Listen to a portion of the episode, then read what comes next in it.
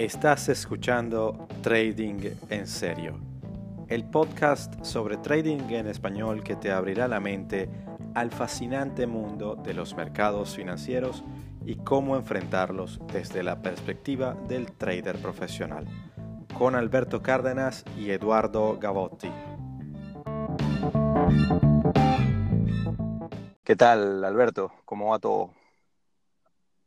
Mira, excelente. Eh, nada, eh, aquí el fin de semana, pues nada, haciendo un poquito de ejercicio y bueno, listo para tener esta conversa contigo de eh, qué es lo que vamos a hablar hoy. Yo creo que habíamos quedado que teníamos, bueno, tenemos varios temas pendientes en agenda, ¿no? De los podcasts, pero creo que el, podemos hablar y, creo que no, esto merece más de un capítulo, pero podemos empezar por hablar un poquito de los errores y las, las, todas las, digamos, las metidas de pata que uno hace como trader, como inversionista, ¿no? Exactamente. Eh, hoy creo que, y esperemos que sea así, sea uno de esos podcasts en los que nos vamos a diferenciar de, muchas de las cosas que van, que van a escuchar en otros sitios o que van a, leer en otros sitios porque, porque vamos a, quitarnos la careta y a, dar un poco nuestra experiencia en, en las cosas que, que, digamos, en el ser humano, porque al final del día somos eso, no, somos perfectos y, y, parte, parte de, ese, de ese autorreconocimiento es lo que es una de las cosas que, que, enseña este, este, este camino en el que estamos, en el que estamos metidos. Entonces, bueno, eh, esto va a ser un, un, podcast quizá divertido, quizá, quizá nostálgico por el lado de que, coño, no quiero recordarme esas cosas otra vez, pero pero sin duda la, idea creo que es que la gente, la gente pueda familiarizarse porque seguramente más de uno habrá cometido cosas similares y el que no lo haya cometido, pues que le sirva, aunque nadie aprende de cabeza ajena, pues que le sirva un poquito de, de bueno, de, de, de, lección, ¿no? o, de, o de nota, nota al pie de página para que, para que, para que lo tomen en cuenta en sus propias operaciones. Entonces, Alberto, no sé si quieres, si quieres ilustrarnos un poquito con, con, con tu experiencia en este sentido. Mira, bueno, la verdad es que, eh, nuevamente, la idea es absolutamente de acuerdo contigo, serle transparente a la gente. Uno cuando habla de esto, en verdad, yo pienso que el trader, mientras más transparente con el tema de sus errores eh, y con las metidas de pata, pues más posibilidades tienes e-, eventualmente de mejorar en el tiempo, porque esta es una, siempre veo la, este negocio o esta actividad como no como una carrera de 100 metros planos, sino como, digamos, un, una carrera de fondo, ¿no? De fondo donde tienes que administrarte, eh, usar estrategia y el juego psicológico es absolutamente clave, más que incluso el juego físico, que también es importante. Pero, eh, nuevamente, la analogía es no correr de una manera eh, acelerada a 100 metros planos, desgastándote, sino más bien esto es una carrera larga, un eco challenge, diría yo, ni siquiera un maratón de 42 kilómetros, sino este, yo diría que esto es un, viaje eh, donde, bueno, eh, hay, que, hay que conservar la fuerza, las energías, uno se va fortaleciendo, vas aprendiendo, etc.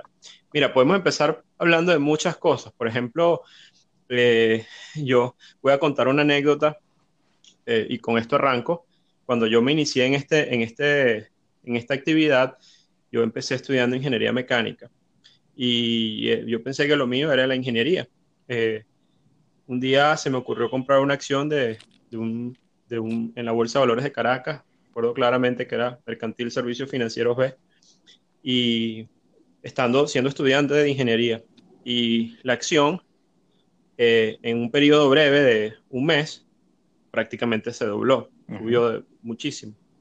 Y yo en, ese momento que no tenía ningún tipo de experiencia, tenía, digamos, 19 años, 18 años, sentí que, que había encontrado la, este, la actividad y que estaba perdiendo que estaba perdiendo absolutamente todo mi tiempo estudiando ingeniería mecánica para terminar reparando aires acondicionados. Entonces, como este, eh, bueno, tan, tan es así, yo estaba en el sexto semestre, este, quinto semestre, sexto semestre, que decidí retirarme y dije, bueno, me voy a ir a estudiar a la bolsa. bueno, por cierto, el internet no funcionaba bien, estábamos hablando, este, aquí se me cae la cédula, pero es el año 98, 99, este, había internet, pero no era internet masivo, este, tenías que ir a un ciber para conectarte. Y la verdad es que yo seguía las acciones con el Cuerpo de Economía del Nacional. Nacional es un periódico en Venezuela. Figúrate. Prácticamente, prácticamente, no, extinto, este, porque ya el Nacional prácticamente cerró, pero en aquel momento tenía un cuerpo de economía muy interesante. Era un periódico gigantesco. Y y había una sección enorme de Wall Street, este, del Wall Street Journal, no sé qué, ta, ta, ta. Y tú Chamo, hay, tremendo, hay, tremendo guion para, para, una, para la película, una película latina de, de, Persiguiendo la Felicidad eh, meets eh, The Wolf of, uh, of Caracas o, o, Valencia, no sé dónde estabas en ese momento. este, el tema es, pana, que o sea, el cuento es que yo andaba con mi periódico bajo el brazo como un jugador de caballo. O sea, parecía una caseta. qué, qué, brutal. Este, estaba pendiente, era de en la mañana ir a comprar mi nacional, abrir el cuerpo de economía y ver cómo fluctuó Mercantil Servicios Financieros B. Entonces, de hecho, cuando compré la acción, la compré en Econoinvest, que era una casa de bolsa aquí en Venezuela, que tú conoces muy bien. Sí. Este, pero que, que, en ese momento eran tres, tres tipos ahí, o sea, en verdad estaba chiquitica. Después Econoinvest fue la casa de bolsa más importante de Venezuela en el tiempo. Esto es anecdótico y, y bueno, al final el gobierno fue contra ellos y la pulverizaron, lamentablemente. Eh, más allá de todos los temas que pueden haber ahí políticos y de lo que pudo haber ocurrido, al final del día los eventos en Venezuela que ocurrieron asociados al mercado de valores han sido un tanto dramáticos durante estos años, ¿no? Pero bueno, ese no es el tema, el tema es que eh, yo pensé que me las sabía todas, ¿no? Entonces, para, no, que me la sabía toda, sino que descubrí como que, bueno, aquí se hace plata. Yo la verdad puse pin, cualquier vaina, tenía un sueldo de preparador en la universidad. Este, y eh, bueno, me retiré de ingeniería y me puse a estudiar. Me cambio para fases. Por cierto, que los ingenieros siempre fuimos despectivos todo el tiempo y nos burlábamos de la gente que se iba de ingeniería para fases. Le decíamos que era como el, el, el, el, la pista de aterrizaje de los que no pudieran con ingeniería, se iban a estudiar administración, relaciones industriales, economía y vaina. Siempre había ese, ese, discursito despectivo de los ingenieros. Y, un, paréntesis, un, paréntesis, no solo coincidimos en eso, sino que pero también es importante para los que nos escuchen fuera de, fuera de Venezuela, que FASE es la Facultad de Ciencias Económicas y Sociales. Eh, está presente en muchas universidades, etcétera, el mismo, el mismo, las mismas siglas. Pero, pero bueno, no, sabía eso, pero también, también en mi caso pasó lo mismo. Y luego te contaré cuando más adelante cuál fue mi, cuál fue mi approach respecto a eso. Ok, entonces fíjate, me voy para allá y bueno, por supuesto con mi grupo de amigos le dije, señores, me voy para fases, pero no es que me voy porque no puedo con ingeniería, ni me voy a meter a estudiar relaciones industriales, que era lo peor que podías hacer desde el punto de vista. Entonces, lo, lo ideal era estudiar, ojo, no tengo nada contra los relacionistas industriales, pero digo, era el discurso que había los ingenieros en ese momento. Este, y digo, bueno, tengo que estudiar economía, pero economía lo dan en la mañana, nada más. Eh, o sea, era, un horario de mañana. Y como lo mío era empezar a estudiar la bolsa y toda esa vaina se me metió en la cabeza, digo, no, coño, yo no puedo perder estudiando esta vaina aquí en la mañana. Eh, yo quiero estudiar una carrera que sea de noche que sea sencilla y que al final me dé como una base para tener un título, porque al final yo lo que quiero estudiar es finanzas y mercado. Este, y bueno, por eso decidí estudiar administración. Pero este, que la daban de noche, por cierto, lo daban de tarde y yo en el día me, dediqué, me dedicaba a estudiar los mercados. Cuando me cambio a fases, mira esto, esto fue una bonita casualidad porque eh, la Facultad de Ciencias Económicas y Sociales estaba, había firmado un convenio con la gente de Eurobanco e Cambio en Venezuela, era un grupo también, este, que inventaron un juego que se llamaba El Reto Financiero, que era Carlos Dorado, hizo todo eh, en Venezuela, creó esa plataforma, que era, una, era el primer juego financiero eh, en cuentas de demostración que en verdad yo vi y que creo que existía, porque, ojo, estamos hablando del año 99-2000, ¿ok?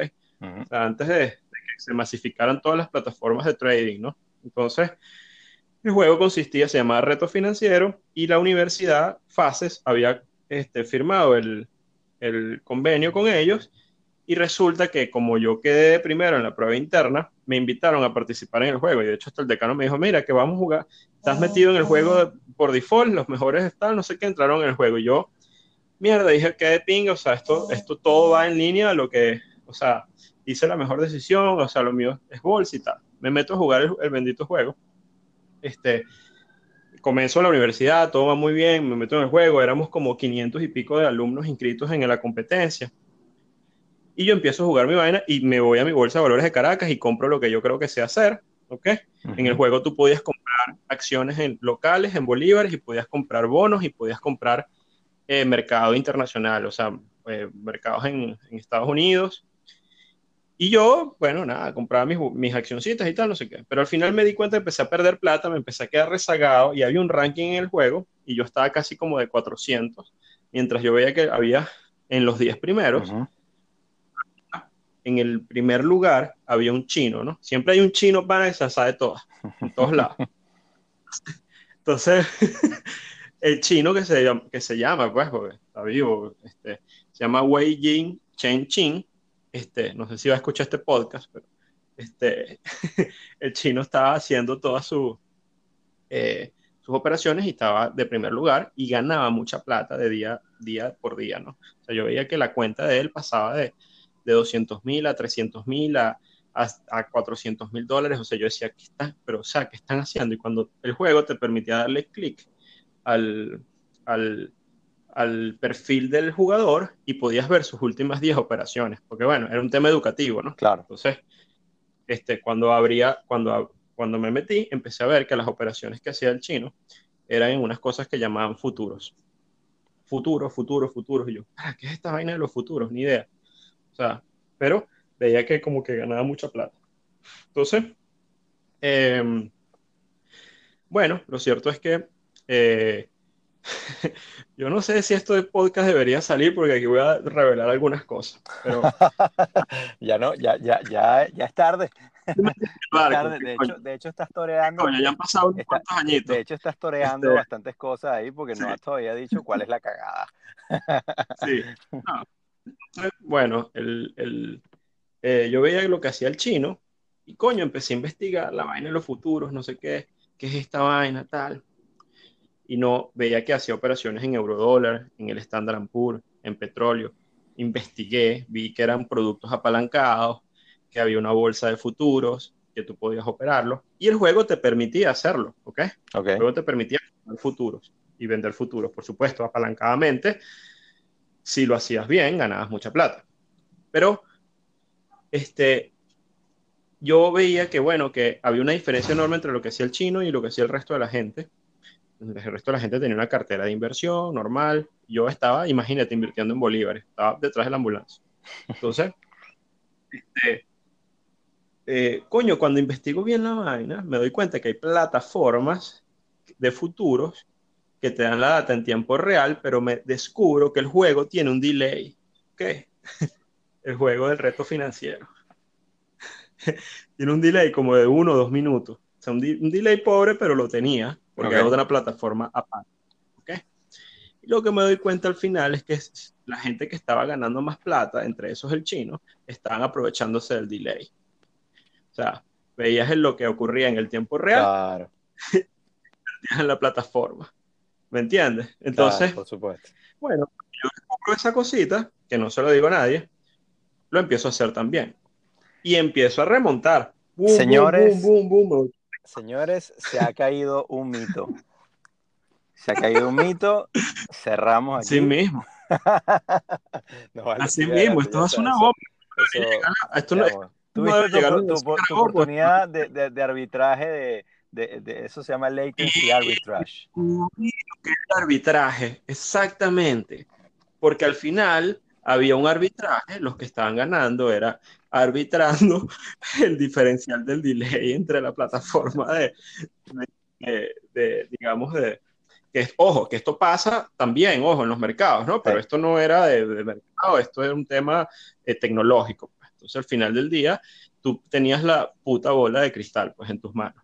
Entonces, porque sabías para dónde iba a ir el euro, el petróleo y tal, y tomabas posiciones en el juego. Por supuesto, requería habilidad Y ahí ya empezaba a probarse, era quién tenía más habilidad para quedarse despierto toda la noche haciendo operaciones.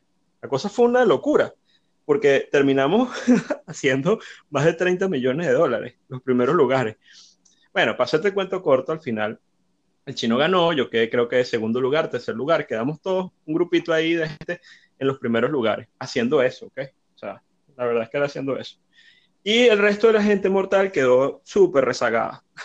Por supuesto, nos convertimos en unas estrellas financieras, hasta el carabobeño nos hizo un artículo en aquel momento.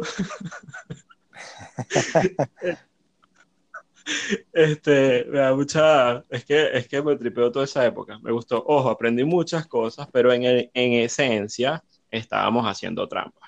Sí, no, por supuesto, que, yo, ¿cómo podías dormir? Entonces, o sea, que, ¿cómo te podías ver en el espejo a ti mismo? Ah? Sin vergüenza, no vale.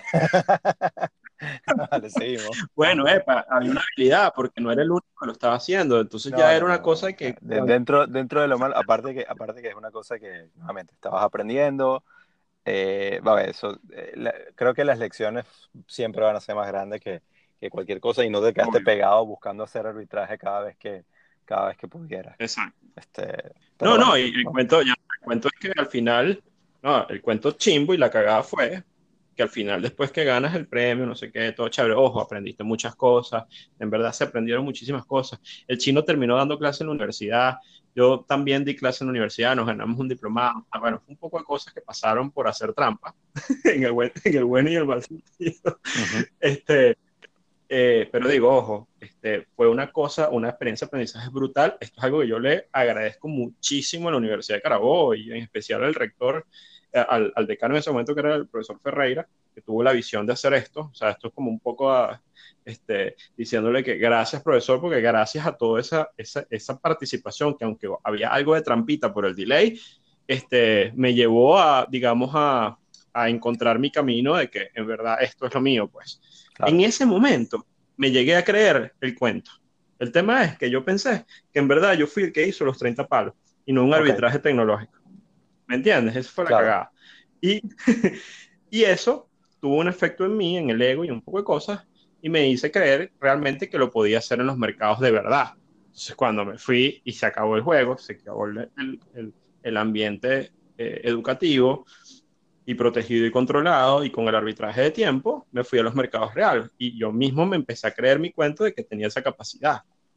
Y por supuesto, cuando fui a los mercados, bueno, tortazo y tortazo y tortazo. Este, de una. Porque además tenía todo un poco de vicios y cosas mal aprendidas, producto del juego también, ¿no? O sea, ojo, aprendí muchas cosas buenas, pero también por otro lado, este, no estaba haciendo las cosas como era realmente en la realidad. Pero bueno, por ahí me inicié al final del día y empecé a, a perder mucho dinero. Entre eso también me di tortazos al principio, después logré obviamente después de, llegar y decir, en verdad yo no sé trabajar esto, tengo que estudiar, sentarme a estudiar, entenderlo, aprender. Y bueno, de ahí entró otra etapa de aprendizaje importante que al final me llevó a, bueno, me terminé enamorando de esta carrera. Y nuevamente, eso es, quería hacer este cuento de, de los inicios de las metidas de pata, pero luego en el transcurso del camino hasta eh, toda la vida te enfrentas con, con, errores que sigues cometiendo. Pues, o sea, en verdad no es que te haces, que aprendiste la lección y ya. Después te encuentras con otros desafíos y otras condiciones que las puedo hablar más, pero me voy a callar ahorita para escucharte a ti, porque ya me estoy robando mucho tiempo el podcast. Pero bueno, quería como hacer esta primera anécdota de, de cómo uno puede, este, bueno, el tema del ego y de aprender cosas y de, y de uno mismo se puede terminar engañando. Y ese es un error muy, muy fuerte en el tema del trading. Y este creo que uno de los valores más importantes asociados a este negocio es la honestidad, pero no la honestidad mística de que, ay, tú eres honesto, sino es una honestidad profunda y transparente de la que incluso Dalio habla de ella, este, de la que significa, en primer lugar, no engañarte a ti mismo. O sea, es rojo, es rojo, es, es verde, es verde. Estás perdiendo, estás perdiendo, estás ganando, estás ganando. Pero es que ese es el asunto, o sea, es que, es que el, mercado no te permite, o sea, si tú te quieres engañar a ti mismo, pero no puedes engañar al mercado, entonces al final del día eh, todo se va a ver reflejado en tu cuenta, pero, pero bueno, de todas maneras, Ah, gracias por, por, esa, por esa anécdota y, y, no te preocupes, podemos, podemos etiquetar este episodio como, como parte 1 y ya tendremos parte 2 y parte 3 de, de, de, otras cosas. Yo, yo de, mucho que hablar. Sí, de, hecho lo que comentas es, es, es, muy, es muy importante eh, dentro, dentro de la parte anecdótica, es algo que, que se tiene que resaltar, que, que, lo dicen muchos, muchos grandes traders y que, y que, y que muchas personas lo, lo habrán vivido por cuenta, por cuenta propia. Que, que, una de las cosas más peligrosas que le puede pasar a, a, un trader eh, eh, minorista o a alguien cuando comienza. No sé si en otras actividades puede, puede suceder lo mismo, quizá no, pero en el trading es casi una máxima. Que una de las peores cosas que te puede pasar es que al principio, sin tener idea, te, te vaya súper bien. Porque Correcto. Se, te, va a la cabeza. Se te va la cabeza y piensas que eres un tigre, te los vas a comer a todos, eh, eh, eres un fenómeno. Ya, ya, como, como Alberto había dicho en otros episodios anteriores, ya empiezas a sacar cuentas y a hacer cálculos de, del yate que te vas a comprar y, y, y, la, y, los viajes que vas a hacer y toda la cuestión. No hay nada más peligroso que eso, porque siempre, siempre, siempre el mercado va a, a, a regresar y te va, te va a pegar hasta es que te va a pegar hasta en el diente que más te duele. Es una cosa impresionante y eso va a ser así. Eh, eh, y creo que nos ha, nos ha, pasado a todos. Es como, como en el fútbol cuando dicen que el, que el 2 a 0 es el resultado más engañoso. Y, y, tiende a pasar así, porque entonces, ¿qué pasa? Que cuando tú vas 2 a 0 y de repente no ha sido un partido muy, muy dominado, en lo que el otro equipo te mete el 2-1, dice, madre, estos, estos van a venir a por mí y me van a, y me van a empatar y luego viene con el 2 a 2 y ya entonces el que viene, el que viene remontando, pues tiene la moral en las nubes y el que, y el que venía ganando 2-0 tiene la moral en el piso. Entonces muchas veces tiende a pasar que luego empieza, empieza a ganar, eh, perdón, termina ganando el que, el, que, el que comenzó perdiendo. Entonces más o menos es la misma situación. A ver, yo, yo, yo quiero nada más, antes de empezar a hablar de, de porque yo sí, sí, sí, voy a hablar un poquito más de, de, de casos un poquito concretos en los que en, los que honestamente la cagué. Eh, eh, y, pero, pero bueno, ese tema, ese tema que, que comentabas de moverse de ingeniería a, a, a, ciencias económicas, también, también lo, lo, lo, tenemos en cuenta y no, no, no me había acordado de eso, pero yo, yo comencé también en ingeniería en, en, en la Universidad Central de Venezuela y, y, hice el primer semestre del curso introductorio y, y, por ser básicamente tan testarudo y tan, tan contestón como, como siempre lo soy, no me gané muy buenos amigos en, en, en, en el profesorado y, y, acabé diciendo, ¿sabes qué? Como, como tenía ya el, el cupo, por, porque había presentado para un poco para cubrir mi, mi, mi, mi, exposición al riesgo ahí, ya tenía mi cupo en economía, pues dije, ¿sabes qué? Me voy para fases. Pero yo empecé en economía pensando que yo era un dios. O sea, yo decía, yo ni siquiera voy a ir a clases, ¿para qué? O sea, yo, matemática 1, economía, por Dios, yo vengo de ingeniería, o sea, ustedes mortales están hablando con alguien que... Y eso es algo muy, muy, muy, no sé si en otros países ocurrirá, me gustaría escucharlo de alguien de la audiencia que no sea venezolano, que, que, de repente, no sé, por cuestión anecdótica. En Venezuela te, de, eh, eh, los, los, ingenieros tienen estatus de, de, muy diferente al resto, o sea, lo que son los ingenieros, los médicos, y luego cuando estudias economía te, te, te, hacen esa transformación como para que creas que tú también eres un dios. Y entonces todo el que se gradúa de economía cree que es un, un dios que, que, sabe mucho más que todo el resto. Y, y, con mucho respeto a muchos compañeros economistas que son brillantes, pero nuevamente lo que siempre digo, lo, lo, lo que más me ha gustado de todo este descubrimiento con el trading es que al trader no le importa. El trader se, sienta en el palco VIP de esa pelea entre, entre esos supuestos dioses con, con su mejor trago y su mejor, y su mejor comida y no le importa, mátense ustedes por la razón mientras yo estoy así, aquí haciendo plata. Así es, así, es como, así es como al final del día ocurren las cosas. Y, y, y bueno, así, eso ha sido fantástico. Pero bueno, eh, eso no quiere decir entonces que el que como ahora que estoy haciendo trading me creo que soy un dios ni mucho menos, no voy a caer en, en blasfemias de ese tipo. Pero, pero y, precisamente como tanto no lo soy que, que, que, tengo que comenzar obviamente hablando por el inicio de, de, de, de, la primera gran cagada que hice cuando yo termino mi primer, eh, digamos, curso de, trading que, que, considere serio y, abrí una cuenta con una cantidad para entonces importante respecto a mi, a mi patrimonio familiar. Y, y puse, un, puse dos posiciones tratando de, bueno, dije, bueno, voy a comenzar haciendo posiciones en, en commodities y voy a, voy a, a, irme largo en oro y a irme corto en, en, en petróleo. Y eso fue, y entonces estaba con todo el tema, no, yo, bueno, yo voy a quitarme el riesgo, el riesgo del, del, de la clase de activo, porque bueno, evidentemente si esos activos tienen algo de correlación, entonces si yo más o menos puedo lograr que, que, que uno compense al otro, pues me va a ir bien. Y puse un trade brutal, o sea, una cosa como, como que puse el, el, en valor nominal, claro, todo apalancado, pero en valor nominal 100 mil largo, 100 mil dólares largo en oro y en corto 100 mil de petróleo. Y, y, le, puse la orden y me fui a dormir. El día siguiente de la mañana cuando me despierto veo que, veo que mi cuenta está eh, 17% arriba. Y yo dije, soy, es que por supuesto, es que cómo no, cómo no voy a tener más dinero si soy, si soy brillante, si me inventé todo esto es que, por supuesto, o sea, el futuro que me espera es ganador. Y nada, me fui, me fui a mi trabajo y hablándole a todo el mundo de los mercados y tal, y el próximo gurú, tal cual.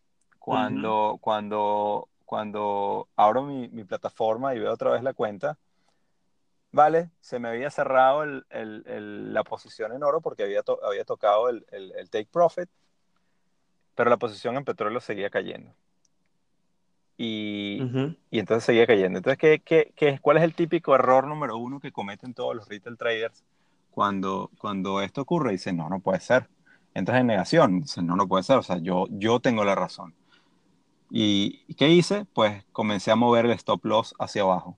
Porque no puede ser, porque yo tengo la razón. Y, y bueno, en este caso hacia arriba, porque, porque evidentemente el, el, el, el ¿cómo se llama? estaba, estaba en corto, ¿no? Y entonces, eh, eh, que no puede ser, que no puede ser, ¿cómo es posible? ¿Cómo es posible? ¿Cómo es posible? Pues resulta que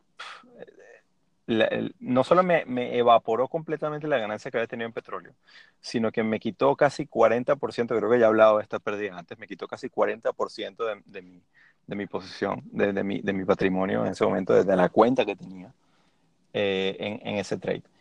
Y justamente en lo que se me cierra la posición, y yo estoy en, completamente en, shock y, y, y, viendo a quién, a quién le echaba la culpa, que si el broker fue el que movió el, el stop loss o lo que fuere, el bendito mercado se ha girado en, en, el momento después y ha cambiado de dirección. Y yo, la madre que lo parió y no puede ser, y entonces que empiezo y le mando el, el email al, al, al, broker diciendo cómo es posible que esto ocurra y tal y tal. Pues resulta que nada, me tuve que irme con mi pérdida a la casa y a llorar para el valle y a volver a estudiar otra vez. Entonces, de todos los errores que voy a comentar, que van a ser dos o tres, o quizá un cuarto si, si, si queda tiempo, el, la, la, tipología es la misma. O sea, eh, puedo, puedo, hablar de errores en los que básicamente, número uno, no tenía ni puta idea de qué estaba haciendo. Eso está claro. Número dos, estuve discutiendo con el mercado, que eso lo hemos dicho antes. Eh, y número, número tres, no tenía tampoco ni, ni, ni, ni, idea de cómo gestionar la posición respecto al capital que tenía en la cuenta. Otra, otra, eh, otra genialidad que me pasó en algún momento fue que dije, bueno, voy a empezar a probar estrategias sin tener ni idea de qué coño significaba una estrategia. Y entonces comienzo uh -huh. a ver eh, eh, todo ese poco de, de, maestros que, maestros entre comillas, que hay en YouTube y entonces sí. los que te hablaban de, bueno, cuando el RSI está en sobreventa y en sobrecompra, y entonces había un fenómeno que decía, nunca pongas stop loss.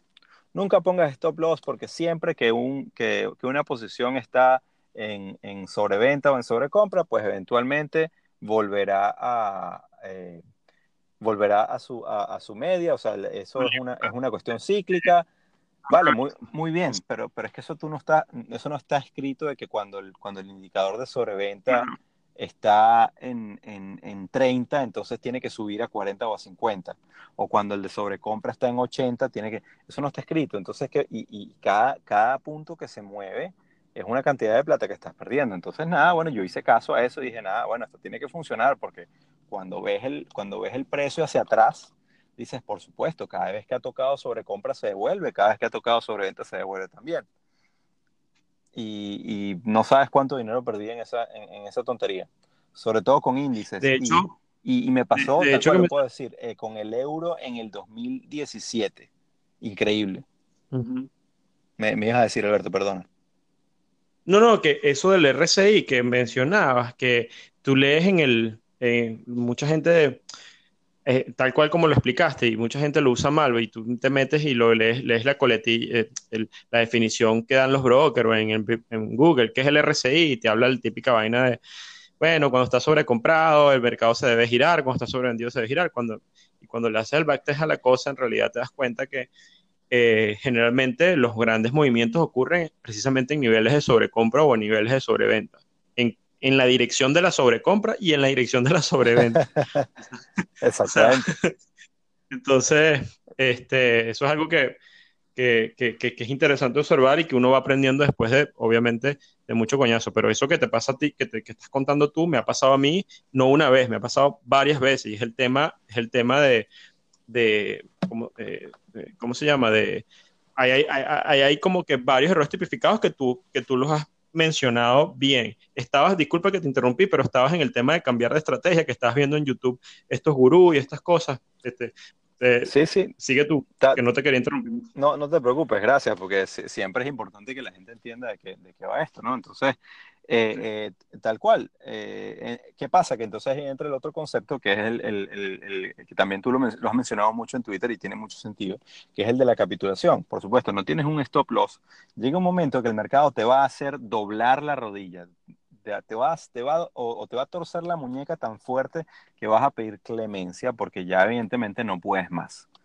Y típicamente, y es que lo pueden escribir, cuando eso pasa, y dices, ya, no aguanto más y te sales de la posición, pues un par de días después, incluso un par de horas después, el mercado se devuelve.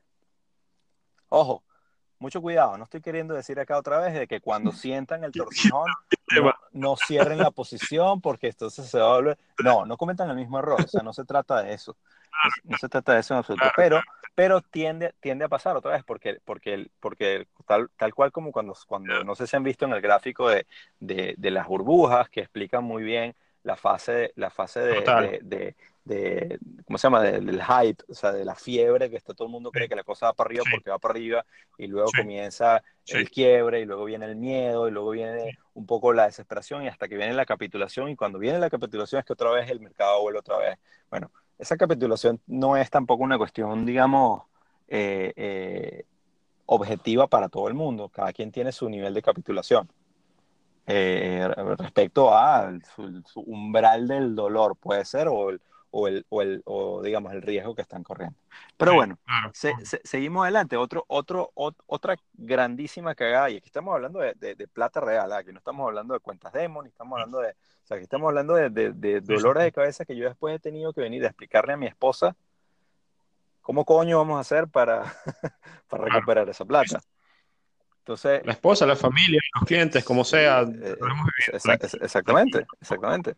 Ese tipo de que de que uh, somos traders perfectos y tal. De hecho, creo que no existe, es mentira. O sea, es que yo hago, eh, pongo aquí como el, esto es como un, no es publicidad, pero es como un intro dentro de tu conversación, pero es para recalcar que al final del día cualquiera que venga a decirle de esto que uno ve en YouTube, en Instagram, en tal, que al final del día pareciera que tuvieran un track record perfecto, tal. O sea, si ustedes leen las biografías de los tipos grandes que han hecho plata en el tiempo, gestores de fondos mil millonarios. No he leído yo ninguno que no haya tenido experiencias traumáticas o muy cercanas a la quiebra producto de los aprendizajes. Exactamente, exactamente.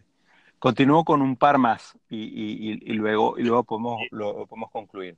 Ya seguramente hasta en este punto la gente habrá perdido fe. Que es interesantísimo. Sí, no, pero Continúa. Creo, creo que, que, a este punto la, nuestra, nuestra audiencia se va a disminuir en un 40% porque, bueno, habrán perdido fe en nosotros y creerán que somos unos piratas, pero, pero bueno, eh, eso es parte, eso es parte del, de, la, de, la, experiencia que queremos transmitir otra vez, un tema de, de, honestidad por delante y de transparencia. Eh, el, el, el, siguiente error que, que, quiero comentar otra vez eh, es, me pasó con las famosas cripto. Nuevamente, o sea, yo las cripto las había estudiado bastante, me, me, precio de, de, entender del tema. Sin embargo, bueno, caí en la, caí en la, en la fiebre, caí en la, caí en la dinámica de que nada, esto va a, la luna y, aquí nos vamos a hacer todos millonarios.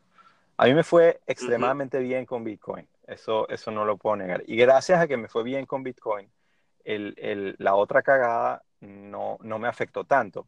Pero, pero esta cagada tiene que ver con un costo de oportunidad, porque no siempre, no siempre es cuánta plata perdiste en general, sino también a veces cuánto dejaste de ganar con, con, con ese portafolio de, de, de, criptoactivos que yo tenía, y esto sí lo puedo decir, y de hecho, de hecho lo digo con dolor porque hubiera cambiado mi vida radicalmente, yo, yo estaba en más o menos seis cifras medias en dólares. en, en, en, un momento dado y, y, yo pensé, dije, nada, este es mi momento.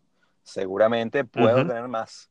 Aquí vamos por otra vez. Entonces, claro, con Bitcoin me fue muy bien. Yo, sé, yo, yo, yo digamos, hice mi, mi, mi fase de acumulación en buen momento, aproveché mi, mi eh, con apalancamiento cuando pude en, en los momentos más eh, donde tampoco había que ser genio, donde evidentemente todo el mundo había que era montarse en el barco que tenía las puertas abiertas y todo el mundo podía, podía ¿cómo se llama?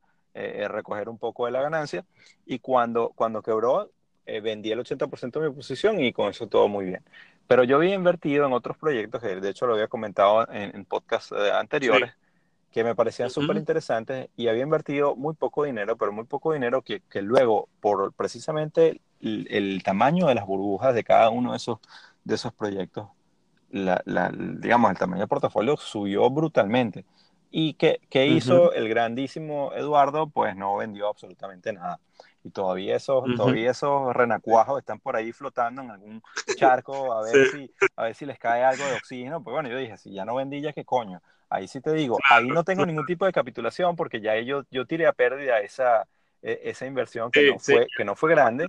Y bueno, si alguna vez el fantasma de esa burbuja vuelve a ocurrir otra vez, pues no, ahí veré y la, y la, y, la Token y otros cripto, otros proyectos que llegaron a, llegaron a tener un, un, un, hiper así, subieron muchísimo y de repente se desinflaron y se quedaron ahí abajo. Sí, pero una cosa es que, o sea, es que eso no lo, no lo resucita ni Dios, o sea, eso está, eso está más muerto que... Pero bueno, ahí estamos, eh, eh, de eso otra vez se aprende ojalá que, que, Dios nuevamente me dé la oportunidad de, de, de, mostrar que aprendí esa lección. Pero bueno, y, y, el último que de hecho me pasó reciente, porque como dijo Alberto al inicio, hay errores que todavía estamos cometiendo.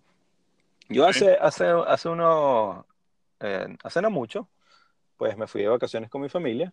Tuvimos una semanita eh, fuera, bueno, para, para pasarla con, con el resto de la familia y tal, todo lo demás. ¿Y qué pasa? Que el, el viernes nos íbamos de vacaciones de, de, un lunes a un viernes. Entonces, pero el viernes anterior a esa semana, yo decidí, en lugar de cerrar mis posiciones todas y dejarlo tranquilo y no, bueno, no hacer nada porque voy a estar de vacaciones, no voy a estar tan pendiente de los mercados. Yo dije, nada, vamos a, vamos a, abrir, vamos a abrir unas cuantas posiciones acá porque yo creo que de todas maneras, en lo peor que, el peor de los escenarios, mira, esto este es mi valor en riesgo y bueno, ya está. Y las dejé abiertas y me fui de vacaciones y tal. Y entonces en la mitad de la semana, pues de curioso voy y abro mi laptop y bueno, a ver cómo están esas posiciones. Pues se me han cerrado todas.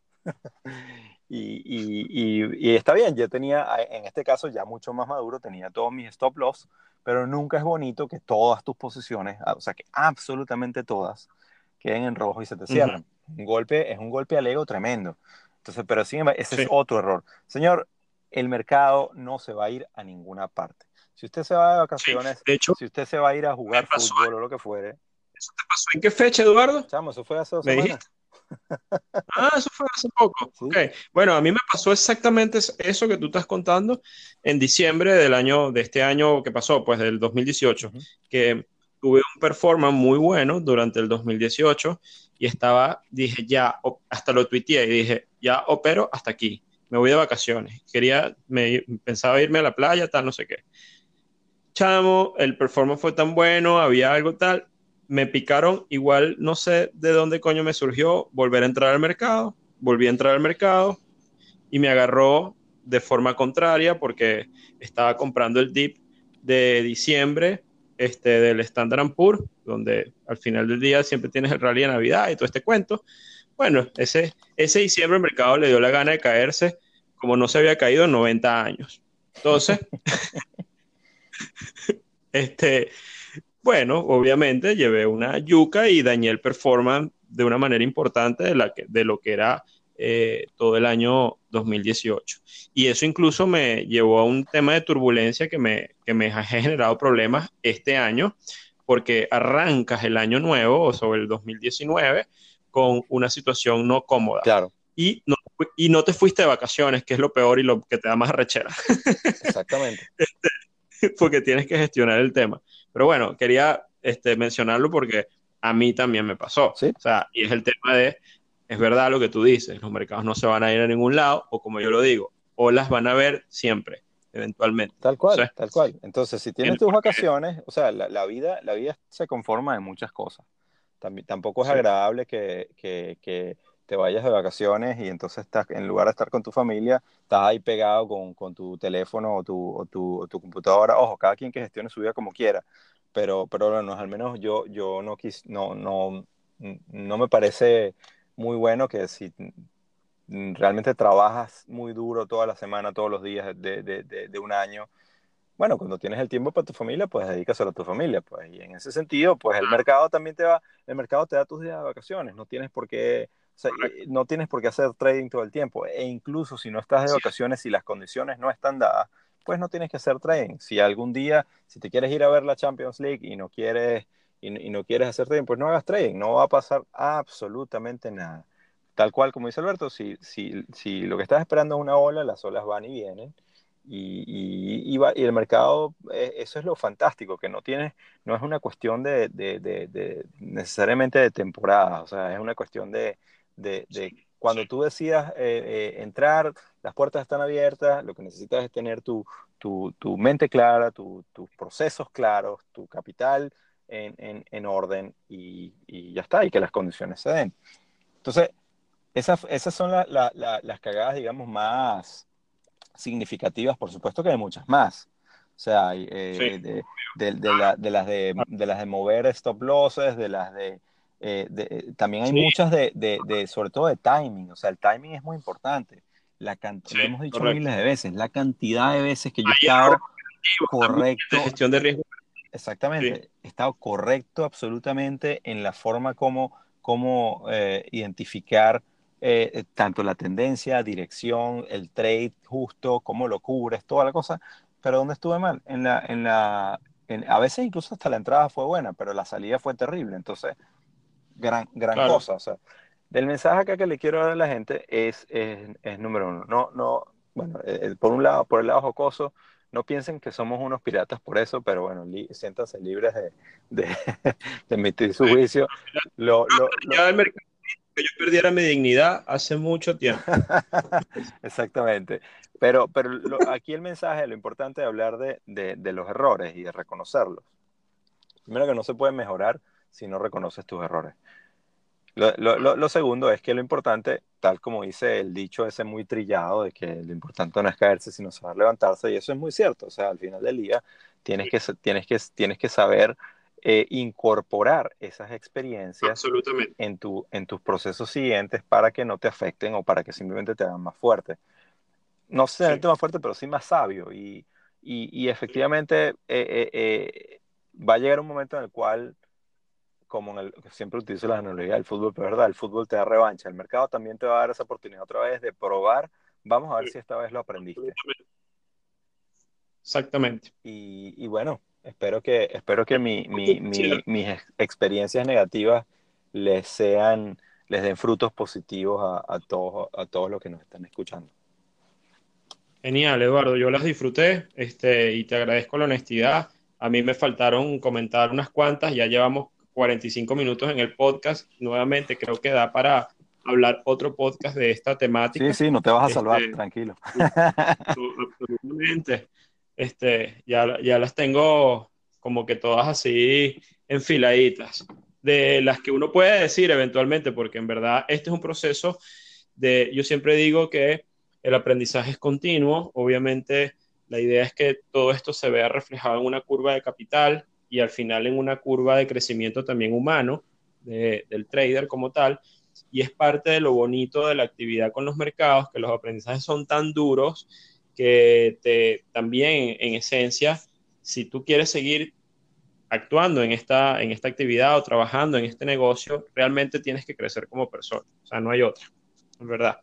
Este, porque eh, tienes que nuevamente eh, aprender a reconocer los errores, a aprender a ser humilde y levantarte, a, nuevamente volver a tomar energía y hacer las cosas, a rectificar, a, a cada vez mejorar. Y bueno, todo eso requiere lo que hemos hablado siempre, disciplina, foco eh, y una serie de cosas que al final del día también te hacen mejor persona. Este, pero el mercado es un ambiente desafiante y esto es un mensaje para todos.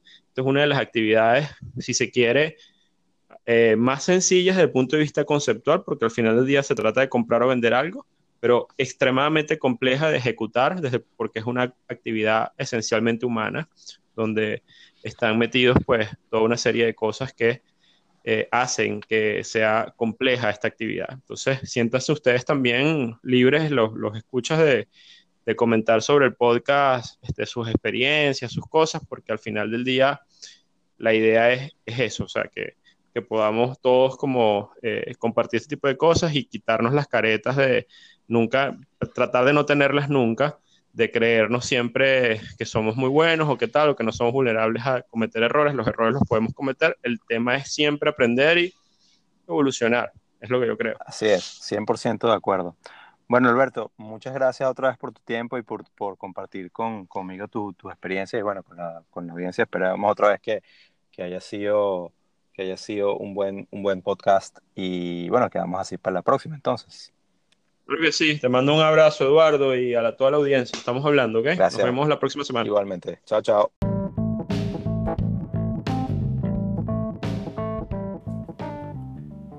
Esto ha sido otro episodio de Trading en Serio con Alberto Cárdenas y Eduardo Gavotti. Síguenos en Twitter, arroba.